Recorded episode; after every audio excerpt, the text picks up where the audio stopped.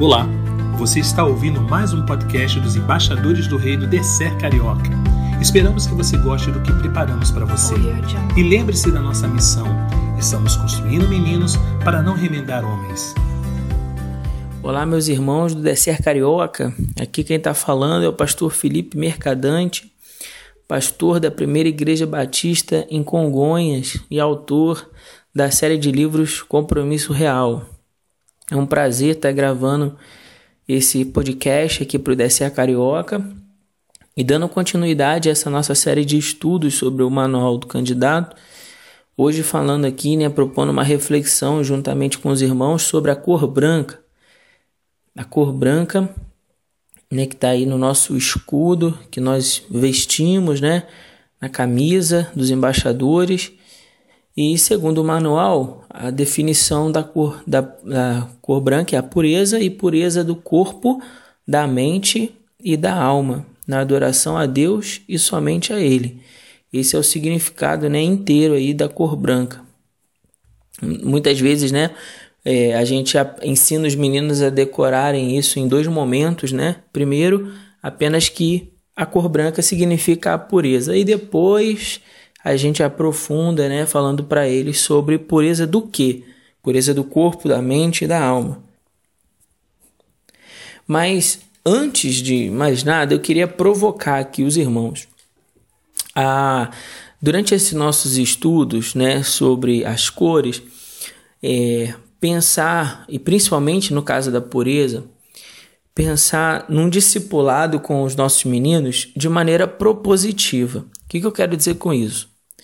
Dizer para eles o porquê viver uma vida pura e como isso vale a pena viver uma vida pura, né? e do que é viver uma vida pura. E não apenas dizer para eles o que eles não podem fazer. Por exemplo, às vezes eu, eu, eu me pego é, é, pensando né, e, e avaliando algumas mensagens e pregações, principalmente para adolescente e jovem, e percebo que a gente tende a cair num erro de passar o tempo todo dizendo pro, pro adolescente, pro junior, pro jovem, o que, que ele não deve fazer. Né, quando a gente vai falar sobre santidade com eles. Então a gente fala: olha, você não deve beber, você não deve fumar, você não deve usar droga, você não deve é, fazer sexo antes do casamento, você não deve é, consumir pornografia, você não deve, não deve, não deve como se a vida cristã fosse esse conjunto de regras sobre aquilo que uma pessoa não deve fazer. E eu acho importante a gente refletir sobre isso e pensar sempre num discipulado propositivo. Dizer para eles o seguinte: olha, por que vale a pena você viver uma vida pura? Por que vale a pena você buscar uma vida santa? Né? Qual seria a recompensa daquele que busca a pureza do corpo, que busca a pureza da mente, que busca a pureza da alma, que benefícios essa pessoa né, conseguiria, alcançaria. E esse sim passa a ser um, estímulo muito positivo para aqueles que estão nos ouvindo, é, porque do contrário fica parecendo que a, toda a nossa, o nosso discurso se trata mais do que aquilo que eles não podem fazer né, do que por aquilo que eles ganhariam se fizessem o certo, se fizessem aquilo que a palavra de Deus ensina, como eles seriam recompensados, né? É, é, e, e aí sim, a gente recompensando a ação positiva, eu acredito que num processo pedagógico, né, em que nós como como como conselheiros também somos professores, também estamos ali para ensinar, para educar e para construir o caráter cristão né, para ser um colaborador né, nessa construção do caráter cristão na vida dos meninos, eu penso que dessa forma a gente teria um benefício muito maior e os meninos, é, é, eu penso que eles absorveriam muito mais, se agarrariam muito mais a esse, a esse, a esse conceito, a esse conhecimento que a gente está transmitindo ali sobre a pureza, sobre a santidade, sobre ele vestir aquela camisa, né? É, do que apenas dizer para ele o que ele não deve fazer. Né? A gente conhece uma, uma de irmãos na igreja que estão há anos na igreja e acham que a vida cristã é aquele, é aquele monte de não faz isso, não faz aquilo, não faz aquilo. E parece que perdeu um pouco o, o brilho nos olhos, o pa a paixão, o amor de dizer assim: não, vale a pena servir a Jesus, vale a pena viver dessa maneira, porque dessa forma eu tenho um relacionamento com Cristo, né? E só para fechar esse, esse nosso primeiro momento falando sobre conceito e, e dando esse, esse panorama, é, a gente precisa lembrar que a vida cristã ela se baseia é, muito mais naquilo que você faz do que naquilo que você não faz, né? Muito mais no, no amor que você, que você tem por Deus, né? E, e, e na, nas práticas que você tem que são voltadas ao relacionamento que você tem com Deus do que simplesmente você não beber ou não fumar, né? Muitas pessoas elas estão aí pelo mundo, elas não bebem, não fumam, não jogam jogo de azar, não não têm relações sexuais fora do casamento, né? É, e mesmo assim não tem vida com Deus, não tem relacionamento com o Senhor Jesus, né? É, não tem relacionamento com a palavra de Deus. Né? Diz o Salmo 119, né? Que o jovem que busca purificar a sua vida, santificar a sua vida, ele, ele busca e, e a sua vida é santificada através da palavra de Deus. Então é dessa maneira que a gente alcança essa vida pura e santa. Ah, Para a gente justificar isso biblicamente, vamos ao capítulo 1 do livro de Daniel, que para mim é, retrata muito bem essa relação da pureza retratada no manual, tanto do corpo como da mente, né, e da alma do, ou do espírito, né, é, na nossa relação com Deus. Ah, e aí Daniel se torna esse exemplo de jovem que ao buscar, né, essa vida pura, ele vai ser profundamente beneficiado por isso, né? E ver recompensa. E aí ele se torna um exemplo positivo, né? E sai um pouco daquela esfera. É, desculpa ser, ser insistente nesse ponto, mas é que eu acho isso muito importante. É, sai um pouco daquela esfera de dizer assim: olha, você deve viver uma vida pura, porque se você não viver uma vida pura, você vai acabar no mundo das drogas como o João. Ó, João passou anos nas drogas, etc, etc, etc. Sai um pouco daquele exemplo negativo, né, do que não deve ser feito, para um exemplo positivo, né? O que você deveria fazer, o que nós deveríamos fazer. E Daniel se torna esse exemplo positivo, esse testemunho positivo é, baseado no capítulo 1 do livro de Daniel, é, como base aqui, acho que principalmente para essa nossa lição, é, o versículo 8, né, poderia até de repente ser é, incentivado aí os meninos que memorizem esse versículo 8, que diz assim: Porém, Daniel decidiu não se contaminar com a porção das iguarias do rei, nem com o vinho que ele bebia. Então pediu permissão ao chefe dos oficiais para não se contaminar. No primeiro capítulo do livro de Daniel, nós lemos que os jovens que foram trazidos de Jerusalém, eles foram submetidos a uma espécie de treinamento quanto à cultura e à ciência da Babilônia, para que aí eles pudessem então servir ao rei Nabucodonosor. Esse período de preparação ele duraria três anos, é, quando cada porção que eles comeriam seria preparada diretamente das iguarias do rei. Como Daniel sabia que a comida que o rei bebia, que a comida que o rei comia, né, e a bebida dele eram oferecidas aos deuses, né, mesmo que fossem ali apetitosos, mas eram oferecidas aos deuses da Babilônia, Daniel então decide não se contaminar.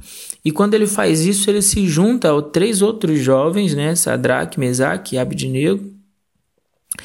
É, se junta a esses jovens que também decidiram não se contaminar com essas iguarias. E assim, esses jovens eles permanecem por três anos, apenas se alimentando né, de legumes e água. Claro que para poder alcançar esse objetivo, né, eles conseguem a ajuda do, do, da supervisão né, do, do chefe para que permitisse a eles a comerem só os legumes e água. Mas passado todo esse tempo, os jovens, quando eles são trazidos à presença do rei, eles são examinados, né, pelo rei é, em toda a ciência e cultura. E no final, o rei Nabucodonosor reconheceu que Daniel e os seus três amigos, né, é, haviam se tornado mais sábios e inteligentes em toda a ciência e cultura da Babilônia do que todos os outros jovens, né, é, que estavam lá, e pelo menos dez vezes mais instruídos do que todos os sábios e adivinhos do rei. É, como aí eu sei que o texto é conhecido, eu quero chamar a atenção dos irmãos para alguns detalhes, né? Que às vezes nos passam despercebido numa primeira leitura ou numa leitura mais rápida. Ah, primeiro que, pensem os irmãos comigo, Daniel decidiu, versículo 8. A impressão que nós temos é que ele, ele tomou essa decisão e, e, e pronto, bastou, né? Ah, é, toda essa relação de pureza foi pautada por essa única decisão. Mas isso não é verdade, irmãos. Parem para pensar comigo. Vamos imaginar aqui juntos, vamos fazer uma conta, até abrir a calculadora aqui para a gente poder fazer junto essa conta. Mas pensem aí os irmãos comigo. Vamos imaginar que Daniel é, comesse aí quantas vezes por dia? Uma vez? Uh, três vezes ao dia? Duas vezes ao dia? é um número razoável, né? Almoço e janta, né? Ou, ou café da manhã, almoço e janta. Vamos imaginar então que tenha sido duas vezes, né? Duas vezes. Almoço e janta. Duas vezes. Todos os dias, um ano de 365 dias, isso dá duas vezes 365, o que dá 730. Vamos juntos duas vezes ao dia por 365 dias e vezes 3. Afinal de contas, foram 3 anos. Isso dá um total de 2.190. 2.190. O que, que esse número significa? Isso se fossem duas, mas eu, provavelmente você está tão curioso igual a mim, então vamos fazer junto aqui o seguinte. Vamos imaginar café da manhã, almoço e janta, três vezes, tá bom? Três vezes ao dia, vezes 365 dias, tá certo? Isso dá 1095 vezes 3, que foram 3 anos, então isso dá 3285. Nessa altura eu acredito que você já imagina onde eu quero chegar com eu já imagino que você já percebeu onde eu quero chegar. Embora pareça que o versículo 8 ele foi um único episódio, se nós imaginamos que Daniel se alimentava três vezes por dia, o que não seria nenhum exagero né, da nossa parte, uma vez que Daniel era servido da mesma, da, de, no caso no palácio, né? Então ali pelo aquilo que o rei comeria, né? Ele, ele era preparado no mesmo lugar, embora ele não comesse a mesma comida. Então a gente pode dizer que 3.285 vezes aquela mesa foi posta diante dele. E que 3.285 vezes Daniel teve de dizer não. Eu não vou me contaminar. Eu, eu tomo a decisão de manter a minha vida pura diante de Deus, porque eu sei que esses alimentos são oferecidos aos deuses de Nabucodonosor e o que eu aprendi, né, dos meus pais, que eu aprendi com, com o meu Deus, com a lei do meu Deus, é que eu não devo me contaminar com comida oferecida a outros deuses.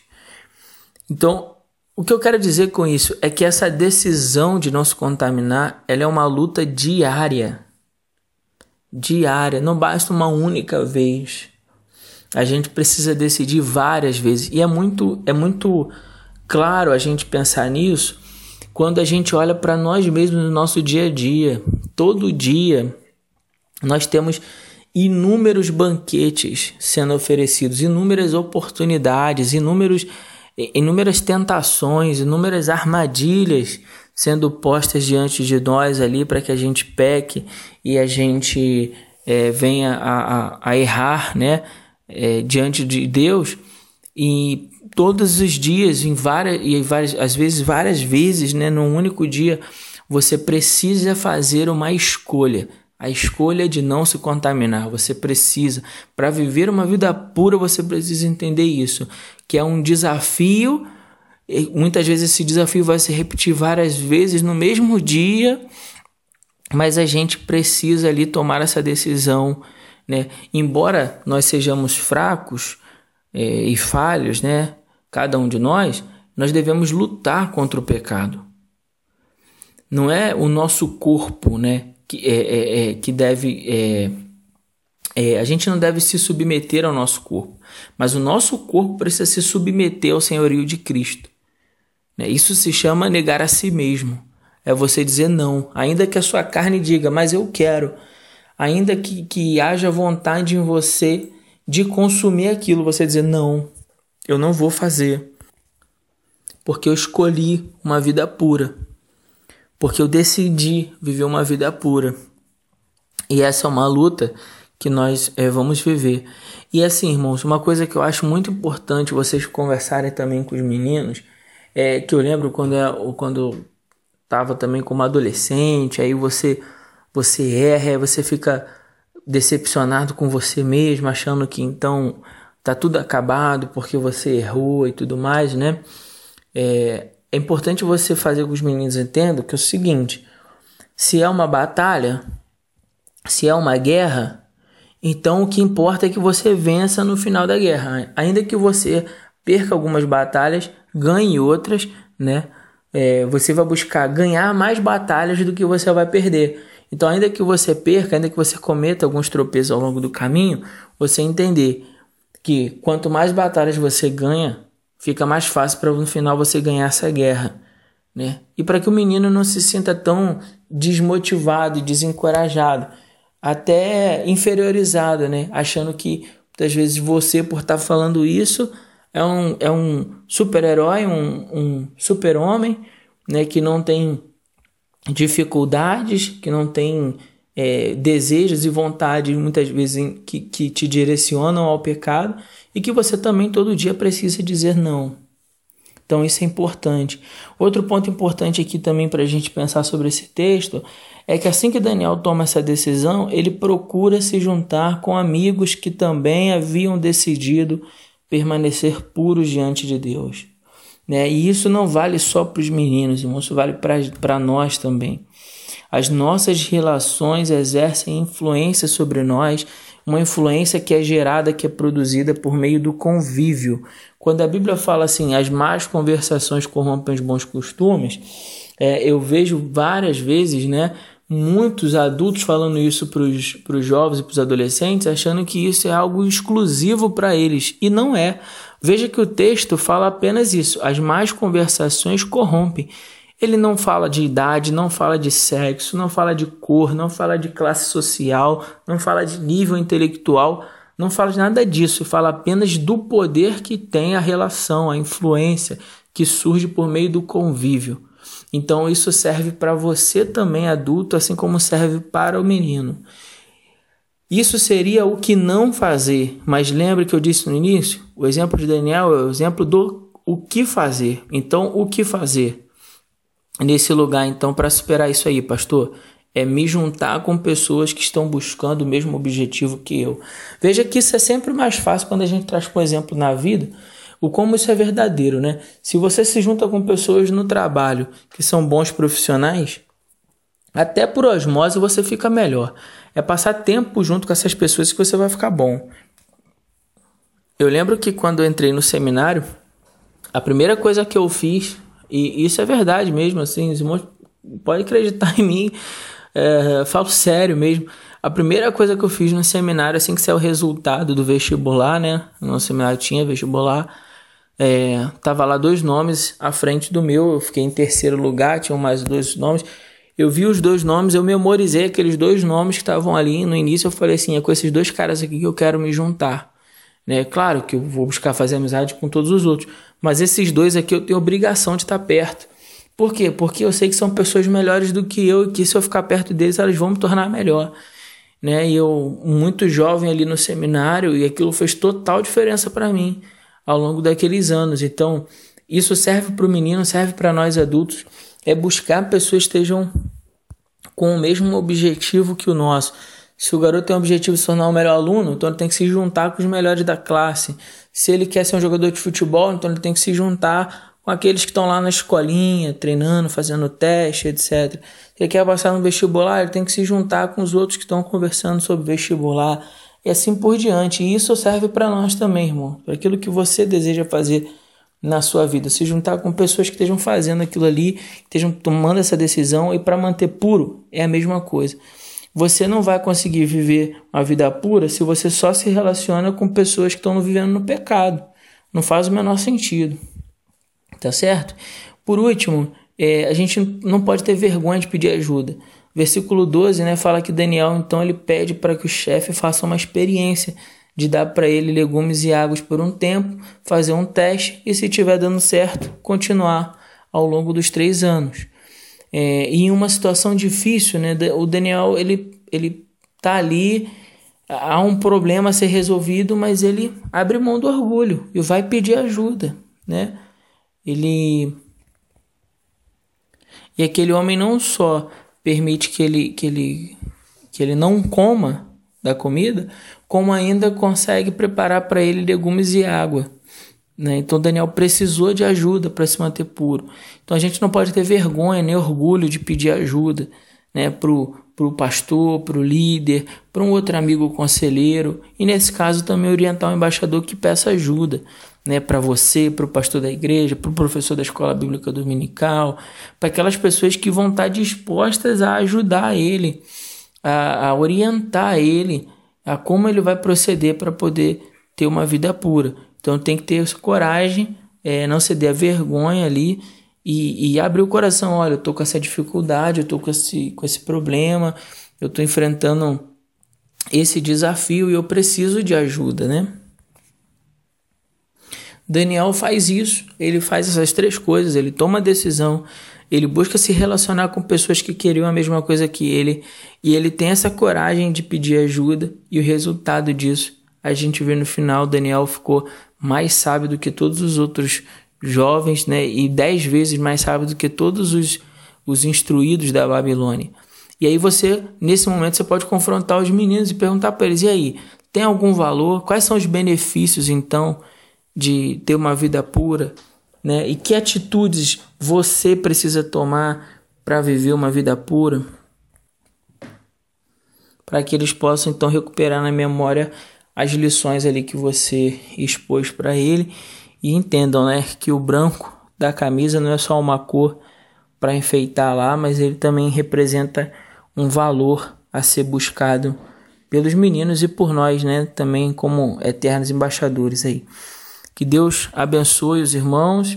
Eu quero também fazer um convite a você, se você não acompanha as redes sociais do Compromisso Real, a gente tem uma página no Instagram, arroba Compromisso Real, temos um canal no YouTube, onde a gente está é, colocando lá dicas, ferramentas para você usar com os meninos, né?